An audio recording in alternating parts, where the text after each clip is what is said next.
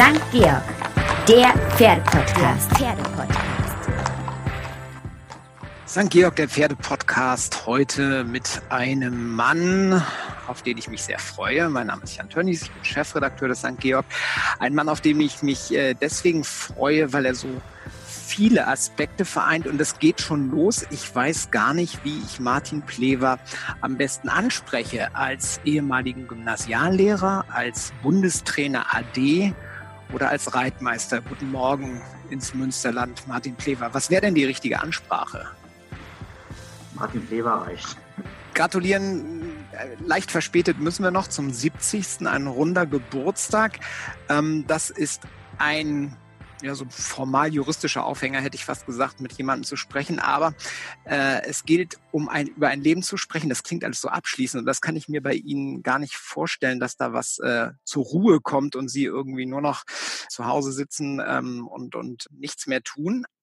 Gleichwohl Sie, und da fangen wir gleich mal an, mit einem relativen großen Bang sich verabschiedet haben. Verabschiedet haben aus, äh, sicherlich nicht aus der Vielseitigkeitsszene, aber aus allen Ämtern, die es beim Weltreiterverband der FEI oder die sie da bekleidet haben, ganz unterschiedliche. Und äh, wer sie kennt, der weiß, sie waren äh, Technical Delegate unter anderem bei den großen Championaten und äh, vieles mehr. Also eine, eine wichtige Stimme seit äh, Jahrzehnten im Vielseitigkeitssport. Ja, rundheraus gefragt, äh, warum auf einmal dieser, dieser Cut? Ja, das liegt, hat nicht damit zu tun, dass ich nicht unwahrscheinlich Spaß hätte, äh, weiter Teil dieses interessanten und tollen Sports zu sein, auch äh, weltweit. Ähm, aber das sind ja Ehrenämter, die man begleitet und die müssen einem auch Spaß machen. Und ich finde auch, dass die Arbeit, die man da reinsteckt, ehrenamtlich, dass sie im Idealfall auch so ein bisschen gewürdigt werden. Und bisher hatte ich eigentlich ähm, oder in der Vergangenheit eigentlich immer ein sehr gutes ähm, Verhältnis, vor allen Dingen natürlich auch zu meinen Kolleginnen und Kollegen als Parcourschef, als technischer Delegierter oder als Richter. Und ich habe auch seit äh, gut 20 Jahren, habe ich mich sehr intensiv in die Ausbildungsarbeit äh, der FEI eingeklingt mit Entwicklungsseminaren, aber vor allen Dingen auch mit der Ausbildung von Offiziellen.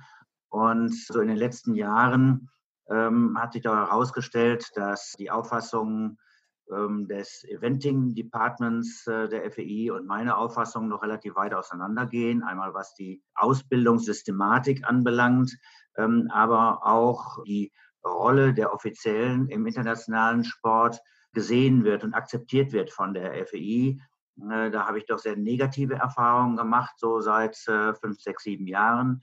Ich habe nur ein paar Beispiele zu nennen, schon vor ganz vielen Jahren ähm, immer wieder mal Vorschläge gemacht zur Renovierung der Ausbildungssystematik von Offiziellen, schon zu Zeiten, äh, wo Wayne Roycroft Chairman war des Eventing-Komitees, später auch zu der Zeit, wo Giuseppe Della Chiesa, der Italiener, ähm, Chef war oder jetzt auch David O'Connor. Ich habe auf meine schriftlichen Eingaben und Empfehlungen und Ratschläge noch nie einmal eine Antwort bekommen. Das heißt, es äh, zeigt sich, auch wenn man relativ viele Seminare für die FEI gemacht hat, ähm, ja, dass sie noch nicht mal es gut für befunden haben, zu sagen, Martin Pleber, was du da geschrieben hast, ist sowieso alles Quatsch. Ähm, das wäre in Ordnung gewesen, aber noch nicht mal irgendwie eine Antwort zu bekommen, war schon so ein bisschen enttäuschend. Auch andere Vorschläge, die aus dem Kreis der Direktoren, Kursdirektoren kamen, äh, meine Kollegen, äh, mit denen ich mich eigentlich immer auf einer Linie befunden habe. Die sind nie umgesetzt worden. Äh, dann hat doch das Eventing Department äh, die ganzen Vorschläge, die auch von meinen Kolleginnen und Kollegen kamen, einfach verworfen.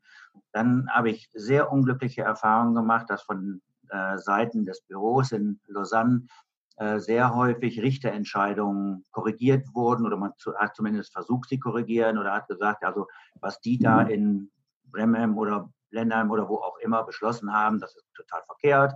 Mal waren Kurse zu leicht, mal waren Kurse zu schwer, äh, obwohl diejenigen, die sich dann dazu geäußert haben von Seiten der FEI, gar nicht auf den Veranstaltungen gewesen sind. Das heißt, sie hatten gar nicht mehr Informationen.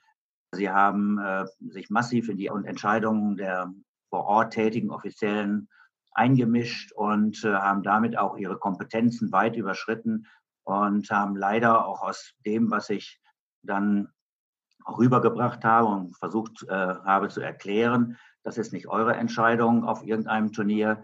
äh, sondern das ist immer die Entscheidung der anwesenden Offiziellen.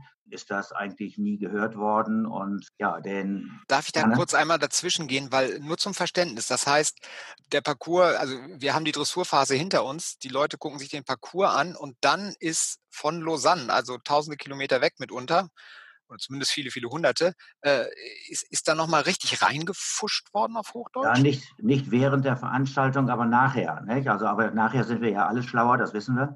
Und äh, wenn dann, sagen wir, zu wenig passiert ist, dann wurde dem TD oder Richtergruppe gesagt, ihr habt eine Strecke äh, abgenommen, die war offensichtlich viel zu leicht, ist zu viel passiert, dann war sie offensichtlich zu schwer. Äh, das ist nach meiner Meinung kein Weg, wie man mit Offiziellen umgeht. Ich meine, die Fachleute sind ja vor Ort. Das ist ja diejenigen, die dann von Lausanne aus äh, sich irgendwie geäußert haben, auch zu Richterentscheidungen. Das sind ja alles Leute, die nie eine Richterprüfung gemacht haben, die nie als Richter tätig waren, die in dem ganzen Eventing Department ist niemand, der mal erfolgreich geritten ist. Es gibt keinen niemanden, der äh, eine Richterqualifikation hat, TD-Qualifikation hat. Das heißt, die Offiziellen sind eigentlich die Fachleute. Und das hat mich doch in den letzten Jahren, das war früher nicht so, aber in den letzten Jahren ist das auch sehr gehäuft aufgetreten. Und dann gab, gaben so zwei, drei Dinge Ende des, der letzten Saison, Europameisterschaft Lomühlen und äh, die Folgeveranstaltung in Burley, wo es auch sehr viel Knatsch gab mit äh, FEI-Repräsentanten. Das äh, hat dann so ein bisschen das Fass zum Überlaufen gebracht und vor allen Dingen dann natürlich auch die Entscheidung, solche sag mal, Kompetenztests zu machen, zu lassen, mit denen diese Offiziellen überprüft werden sollten, ob sie noch weiter auf der Liste bleiben oder nicht. Und das finde ich in der Umgang mit erwachsenen, freiwilligen Fachleuten eigentlich äh, eine ziemliche Unverschämtheit. Äh, das ist so ungefähr, als wenn Sie, das hat Ihre Kollegin Frau Bochhammer mal so schön in dem Beispiel gesagt, äh, so als wenn Sie jährlich einen Test machen müssen, ob Sie ein guter Journalist sind. Ja, das ist meiner Sicht gerade im, in der Ausbildung von äh, Leuten in der Vielseitigkeit ist das total daneben aus meiner Sicht und ist brüskierend. Und ich weiß von ganz vielen Kollegen, die genauso denken. Ich habe ganz viel Zuspruch bekommen. Sie sagen ja, das müsste man eigentlich in Englisch übersetzen, aber ist offensichtlich auch in Englisch rübergekommen. Ich habe aus aller Welt tatsächlich ähm, Zustimmung bekommen äh, für diese Entscheidung, äh, auch wenn es bedauert wird weil ein bisschen Erfahrung habe ich ja vielleicht auch mit einbringen können. Aber ich weiß auch von anderen Kolleginnen und Kollegen, äh, die jetzt sich zurückgezogen haben, ganz offiziell und ähm, auch schon vor einiger Zeit, aber mit den genau den gleichen Argumenten. Insofern bin ich inzwischen einer von vielen. Und ich weiß auch von meinen deutschen Kolleginnen und Kollegen, denen wir, die wir motiviert haben, die internationale Laufbahn zu gehen, die sich jetzt auch überlegen, ob sie überhaupt noch weitermachen.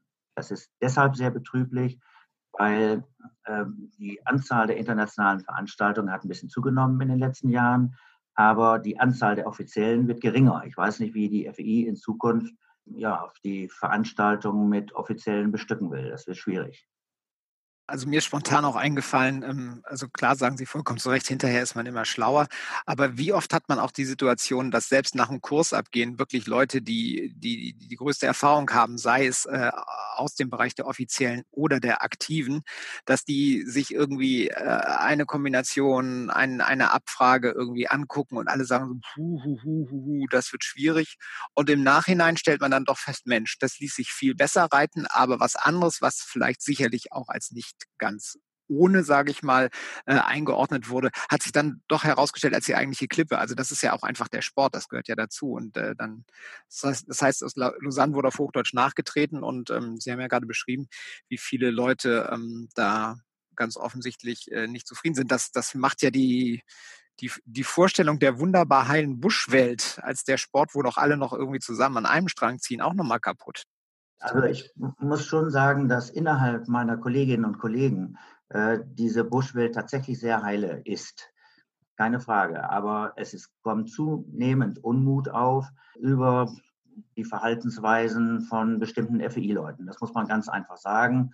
Ich habe das auch, ich war ja technischer Delegierter bei den Weltmeisterschaften. Da haben Leute aus Lausanne äh, unwahrscheinlich ja, negativ mit reingewirkt in die Veranstaltung, obwohl sie das gar nicht das ist gar nicht ihre Aufgabe. Der Veranstalter ist für die ordnungsgemäße Durchführung verantwortlich und für die Entscheidungen die Offiziellen, die Richtergruppen und die technischen Delegierten. Und da ist von FI-Seite ständig äh, ja, reingeredet worden. und äh, die haben sich da ähm, ja auch zu Sachen geäußert, die überhaupt gar nicht ihre ähm, Angelegenheit sind. Dann habe ich eine negative Erfahrung mit Burley gemacht.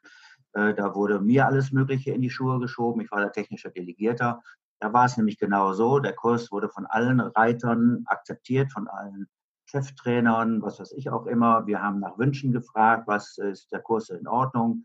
Chris Bartel, was weiß ich, haben alle Leute habe ich gefragt oder haben wir gefragt als Parcourschef und TD.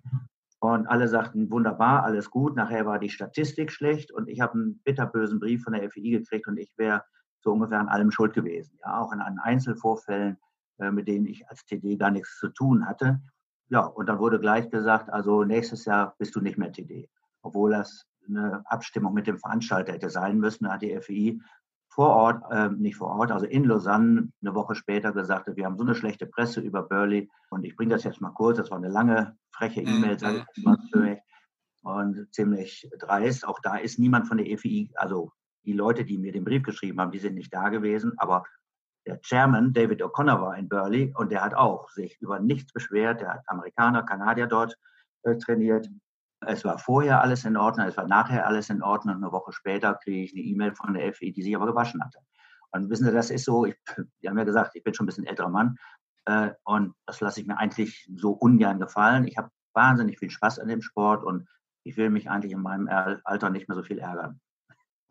Sie haben auch als erster äh, etwas formuliert, als nämlich herauskam wegen der Olympiaverschiebung, äh, sollen ja im kommenden Jahr, also wegen der Corona-bedingten Olympiaverschiebung ins Jahr 2021 der Spiele von Tokio, sollen alle Europameisterschaften äh, ausfallen. Das wurde quasi auch so, ich weiß nicht, ob es per Ordre Mufti einfach aus Lausanne kam seitens des Weltreiterverbandes FEI. Auf jeden Fall ist das beschlossen. Und Sie waren eigentlich einer der ersten prominenten Stimmen, die gesagt haben, Moment mal, das, äh, hier läuft was falsch. Denn Europameisterschaften sind ja doch nochmal was anderes als die Olympischen Spiele, allein schon von der Teilnehmerzahl und ähm, auch im Hinblick auf das, was später kommt. Vielleicht können Sie da noch mal kurz einmal Ihre, Ihre Position klar machen, bitte. Meines Wissens ist mit den Veranstaltern, hier geht es ja vor allen Dingen auch um Budapest und Aradipin, mhm. ähm, Budapest für Dressur und Springen, Aradipin für Vielseitigkeit, mit denen ist gesprochen worden. Und äh, diese Veranstalter sahen sich offensichtlich nicht in der Lage, diese Termine zu verschieben. Das kann ich auch verstehen. Aber äh, dann gleich vorschnell die ganzen Europameisterschaften abzusagen, aus, aus meiner Sicht sportlich, sehr einfache, aber doch wirklich nicht sinnvolle äh, Lösung. Das hat noch an Brisanz bekommen, weil es ja vor kurzem in der Presse stand, in der Sportpresse, dass die Durchführung der Olympischen Spiele im nächsten Jahr auch gar nicht mal, noch nicht mal gesichert sind. Das heißt, jetzt vorschnell diese Entscheidung zu treffen, war nach meiner Meinung unsinnig. Und äh, man hätte ja auch nach anderen Veranstaltern gucken können. Ich weiß, 2005 hat Hagen ähm, Herr Kasselmann kurzfristig die Europameisterschaft aus dem Boden gestampft. Das war eine super Veranstaltung. Ich glaube, Lumülen könnte es kurzfristig, Aachen könnte es sowieso. Ähm, also es ist nach meiner Meinung falsch, äh, die Motivation derjenigen, die beispielsweise sich nicht für, Quali äh, für Olympia qualifiziert haben, jetzt auf diese Art und Weise auch noch weiter zu zerstören. Denn äh, es gibt ja, wie beispielsweise Belgien in der Vielseitigkeit, eigentlich gute Reiter, äh, die dort sind, aber die haben keine Chance, sich jetzt an einem Championat nächstes Jahr zu beteiligen. Es gibt auch andere Länder, die nicht qualifiziert sind. Ich weiß gar nicht, im Springen, Dressur ja vielleicht auch. Nationen, die eigentlich gut sind, aber jetzt mal sich nicht qualifiziert haben. Dann nehmen nur drei Reiter an, äh, pro Disziplin in, äh, an den Olympischen Spielen teil. Und ich glaube, ähm, die anderen Reiter, ich sage mal, selbst wenn es nicht die Olympiareiter sind oder Olympiapferde sind, die wären froh, wenn sie Europameisterschaften reiten könnten. Also hatte mir immer so vorgestellt, die Verbände, nicht nur die deutsche FN, sondern vor allen Dingen in diesem Fall jetzt die FEI, ist für den Sport da und nicht gegen den Sport. Also die äh, Motivation von Reitern äh, zu schwächen, äh, zu zerstören, ja, die, die Wünsche von Pferdebesitzern äh, zu erfüllen, das muss nach meiner Meinung im Vordergrund stehen. Die machen den Sport. Und dafür muss sich ein Verband nach meiner Meinung äh, mit allen Kräften einsetzen und deswegen halte ich diese äh, Entscheidung für völlig unsinnig. Ich weiß auch, ich hatte Gespräche hier mit der deutschen FN, äh, mit einigen Bundestrainern und auch mit ähm, der Geschäftsführung hier, die hoffen, dass diese Entscheidung noch revidiert wird. Aber ich, wie es so ist, manchmal kann ich meine Klappe nicht halten und habe äh, vorzeitig meine Meinung da schon mal gut getan. Ja, zumal Europameisterschaften ja auch immer sehr spannende Veranstaltungen sind, weil es dann ja auch ganz oft eben um die Qualifikation für das nächste, ich sag mal, weltweite Championat geht. Also ja. Olympia-Qualifikation haben wir durch, aber die Weltmeisterschaften sind ja auch was.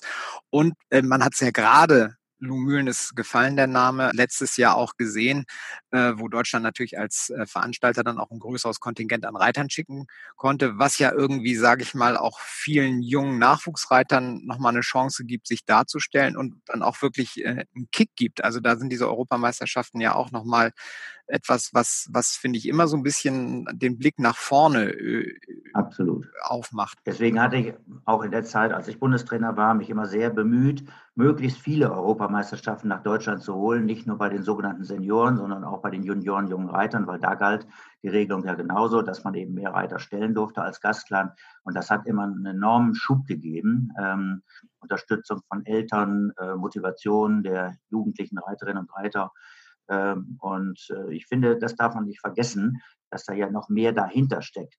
Also Sponsoren, Pferdebesitzer heute im Spitzensport sind es quasi alle Profis. Das ist ja wie eine Behinderung ihrer beruflichen Ausübung auf hohem äh, Stand. Also ich kann das wirklich nicht nachvollziehen, dass diese Entscheidung so frühzeitig gefallen ist. Zumal ja auch ähm, bei, bei rechtzeitiger Terminierung es überhaupt kein Problem gewesen wäre, zu sagen, wir machen eine Europameisterschaft, äh, sag ich mal, früh im Juni und wenn dann Ende Juli, August, also natürlich braucht man dann schon zwei Pferde. Also beides wird vielleicht ein bisschen bisschen äh, viel dann für das äh, einzelne Championatspferd, aber das wäre ja durchaus eine Option gewesen, nicht? Ich glaube auch, wenn wir mal Dressur und Springen sehen, wenn ein, äh, ein Pferd Olympia- und Europameisterschaften im Abstand von vier Wochen geht, ist das sicherlich vertretbar. In der Vielseitigkeit äh, wäre ein, ähm, sagen wir, sechs Wochen Abstand auch akzeptabel für ein und dasselbe Pferd. Ja, wir haben ja immerhin in Tokio nur acht Minuten zu galoppieren äh, im Vergleich zu äh, Burley elfeinhalb oder zwölf Minuten. Das ist schon etwas ganz anderes. Also man muss auch die gesamte sportliche Situation dann für den Einsatz solcher Pferde berücksichtigen. Was mich persönlich immer wieder fasziniert, ist ja, dass der Vielseitigkeitssport vor ja, mehr als 20 Jahren wirklich eine tiefe Krise hatte und sich vor der Notwendigkeit sah, sich selbst neu zu erfinden. Und das ist dem Vielseitigkeitssport gelungen. Einige sagen, ja, aber es ist nicht mehr das, was es mal war, trauern so ein bisschen der guten alten Zeit äh, hinterher. Ich muss sagen, ich selber erinnere mich auch noch, äh, wie ich begeistert in Lumülen bei der morgens schon, wenn, wenn die Pferde auf die Wegestrecke gingen und hier ging einer, trabte der Locke lang und hinter einem hört man ihn auf einmal auf der Rennbahn angaloppiert kommen, bevor dann überhaupt mal die ersten auf die Geländestrecke gingen. Ähm, das war etwas anderes, aber es ging eben so nicht weiter, weil einfach äh, die Unfälle äh, überhand genommen hatten.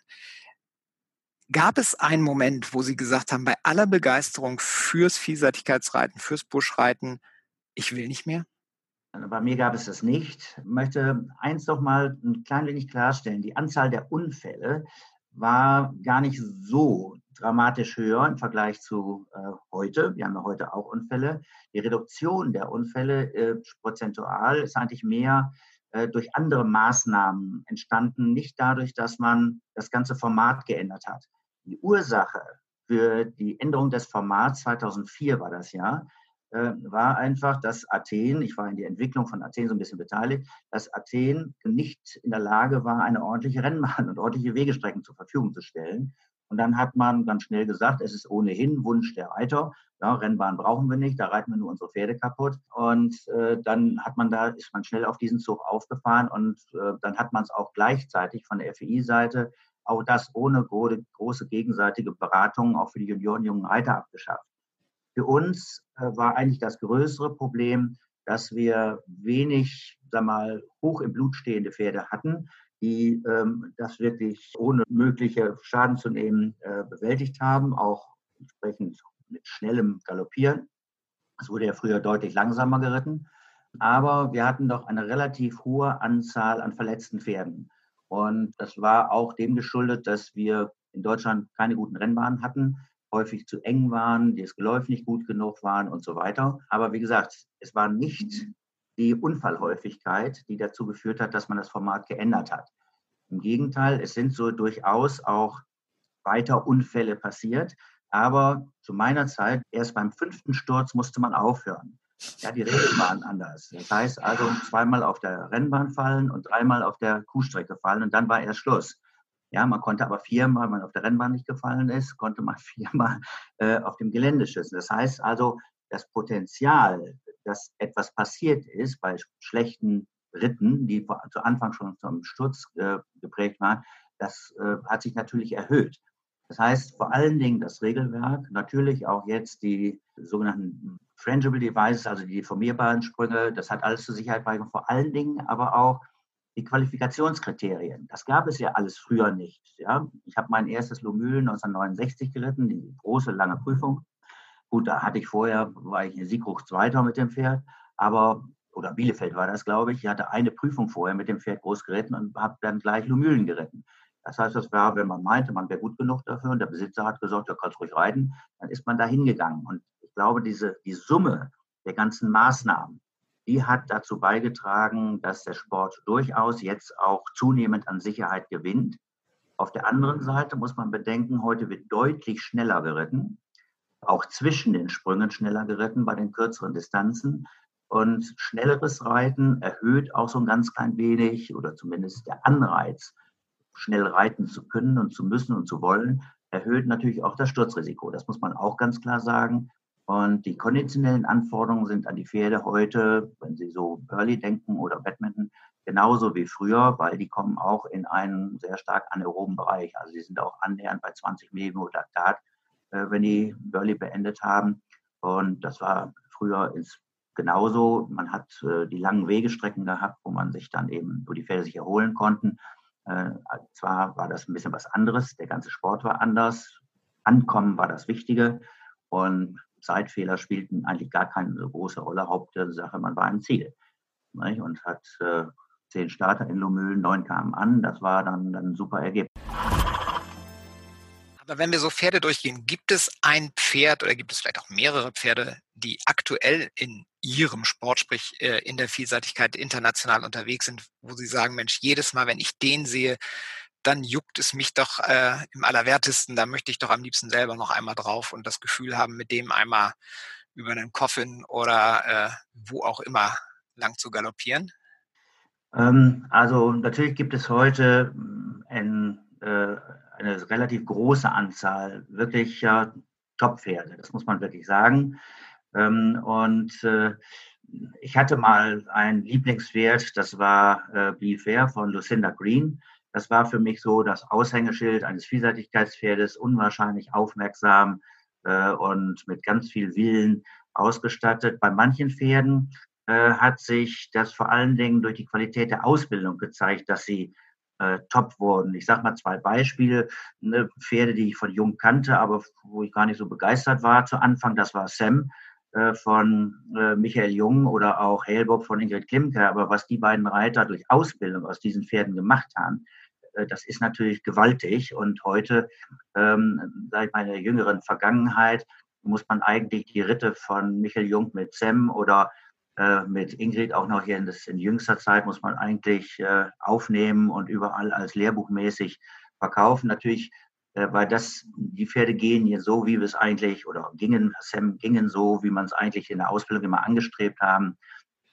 Völlig selbstverständlich, eigeninitiativ, äh, mit ganz viel Übersicht. Und das ist natürlich auch ein, ähm, sag mal, drückt die Qualität der Ausbildung aus. Insofern habe ich jetzt kein spezielles Pferd. Ich habe immer mal wieder tolle Pferde gesehen, auch im Ausland. Und es gibt viele andere, auch unterschiedliche Typen von Pferden. Insofern habe ich jetzt kein, momentan nicht so das wirkliche Lieblingspferd. Aber ich kann mich immer wieder an gutem Gelände reiten und am, äh, ja, äh, guten Ausdruck des Pferdes im Gelände erfreuen und mich daran total begeistern gerade wenn Pferde wie die genannten das alles den Job so selbstverständlich machen, immer die Ohren vorne, immer gucken, wo ist rechts die rote, links die weiße Fahne.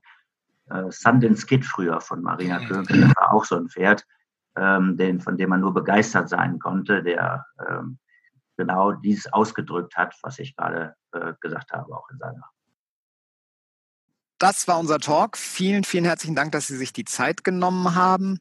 Ich danke. Ich wünsche äh, uns allen, dass Martin Pleber, auch wenn er international nicht mehr unterwegs ist, national sich noch ganz lange wird äh, so weiter engagieren können und wollen, wie er das bisher getan hat. Und auf bald, wenn wir uns dann hoffentlich auf irgendeinem Turnier oder auf irgendeiner Veranstaltung, vielleicht auch ohne Atemschutzmaske wieder, von Angesicht zu Angesicht sehen.